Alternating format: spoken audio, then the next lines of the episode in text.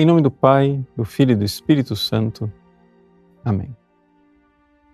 Meus queridos irmãos e irmãs, nós estamos no primeiro dia da novena de Pentecostes, essa grande preparação da igreja para a vinda do Espírito Santo. E o evangelho de hoje continua a leitura de, desse diálogo de Jesus com seus apóstolos, com seus amigos. Jesus fala né, da paixão, do grande mistério da Páscoa.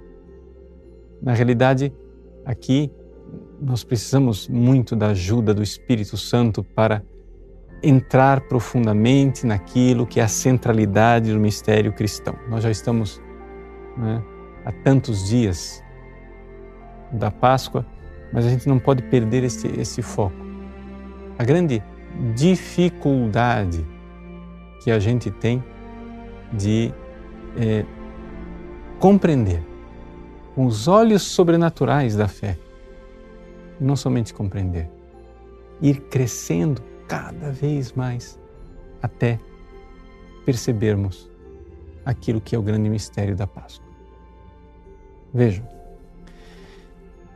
na tradição da igreja, é, este caminho é o caminho da santificação. É o caminho no qual a pessoa começa, larga os seus pecados e vai crescendo espiritualmente até chegar ao cume da santidade em que a pessoa entende o mistério da Páscoa.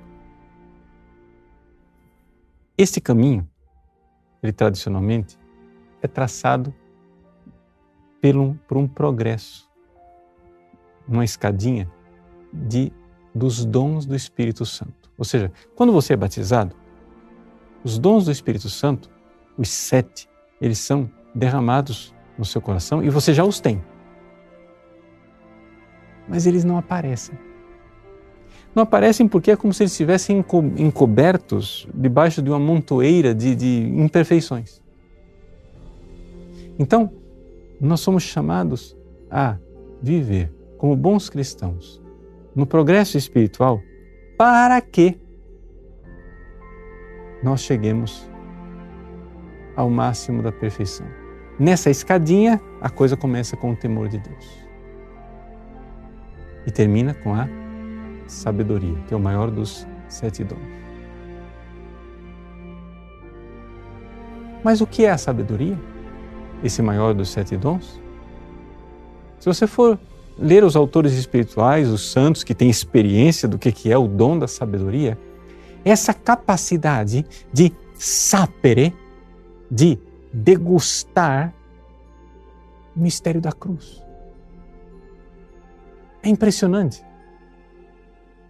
É impressionante como os grandes santos são capazes, por graça do, do Espírito Santo, de se configurar com o coração de Cristo.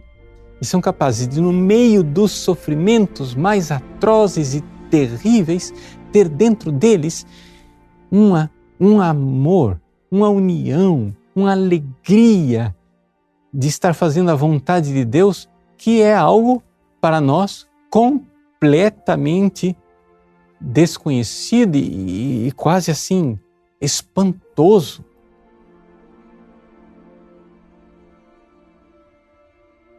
Os santos estão tão unidos a Jesus, como diz São Paulo, vivo, mas não eu, é já Cristo que vive em mim.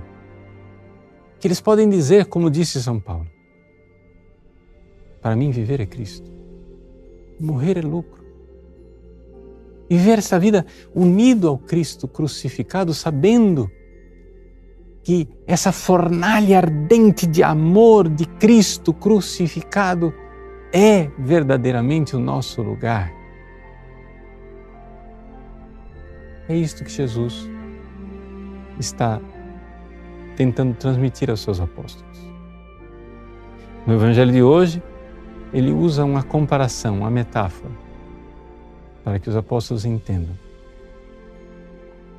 vós chorareis e vos lamentareis. E ele diz: tudo isso que vocês eh, vão passar agora é como a mulher que tem que dar à luz, ela fica angustiada porque chegou a sua hora. Mas depois que a criança nasceu, ela já não se lembra dos sofrimentos por causa da alegria de um homem ter vindo ao mundo. Essa metáfora de um misto de angústias e de alegria. Toda mãe que vai dar à luz sabe da coragem que ela precisa ter. Da coragem que ela precisa ter de um amor.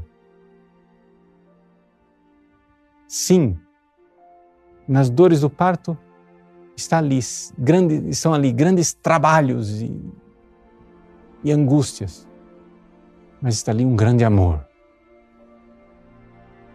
E é este amor que explica porque é que a tristeza, a angústia e a dor não contradizem a alegria, a felicidade e a glória.